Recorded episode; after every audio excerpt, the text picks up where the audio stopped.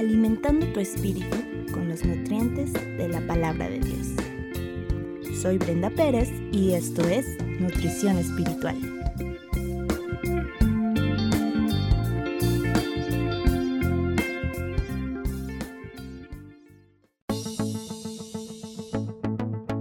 Resistiendo el estrés. El estrés es uno de los estados emocionales y mentales por el que todas pasamos por lo menos una vez al día.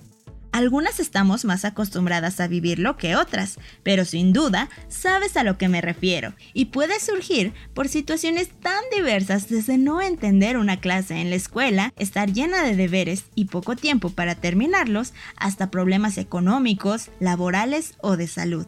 Cuando te estresas, te sientes sola y sientes que nadie más te comprende, estás irritable y muchas veces terminas desquitándote con cualquiera que se atraviese en tu camino.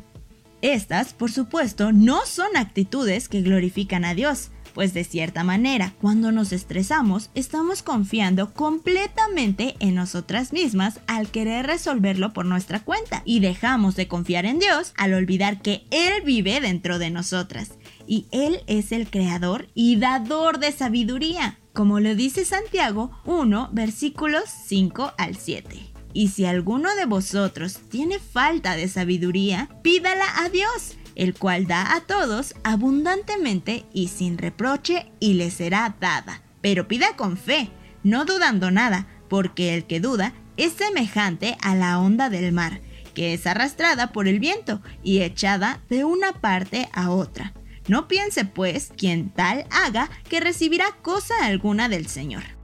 Es importante tener presente que el estrés en sí no es malo, pues es una respuesta natural del cuerpo ante alguna situación que detectamos como amenazante. Y esta emoción nos puede salvar de algún peligro. Por ejemplo, cuando nos sentimos que alguien nos viene siguiendo, entramos en una situación de estrés que nos hace reaccionar y ponernos a salvo. Pero el estrés se convierte en un problema cuando nos dejamos dominar por él.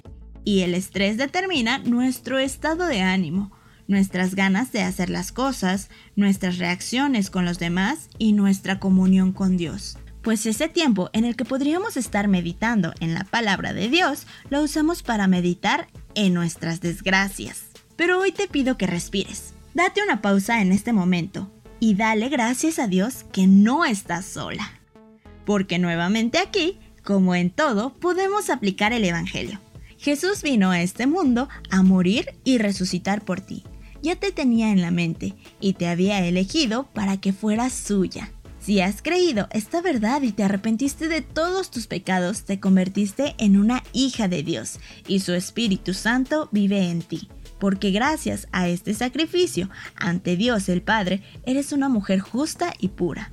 Dios borró todos tus pecados y te ve como una persona digna de estar a su lado, porque ya eres de la familia de Dios. ¿Y tú crees que Dios no tiene cuidado de sus hijos? El Salmo 37:23 lo dice. El Señor dirige los pasos de los justos, se deleita en cada detalle de su vida. Por lo tanto, no resulta sabio dejar que el estrés domine nuestros días y nos nuble la vista.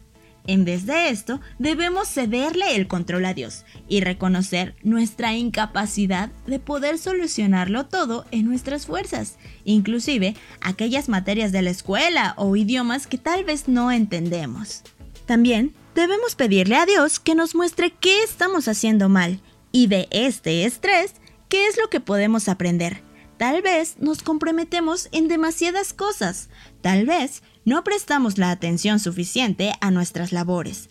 A lo mejor nos da pena preguntar o pedir ayuda. Puede ser que resolver aquel problema no depende de nosotras y simplemente Dios nos pide confiar y descansar en Él. O tal vez pensamos que en aquellas situaciones tan seculares no tenemos por qué meter a Dios. Cualquiera que sea tu situación, podemos librarnos de ese estrés excesivo pidiéndole a Dios su guía y reflexionando sobre aquellas cosas que es necesario dejar para poder experimentar la paz de Dios. Te dejo con estas maravillosas palabras de Jesús. Medita en ellas y deja todas tus cargas sobre Él.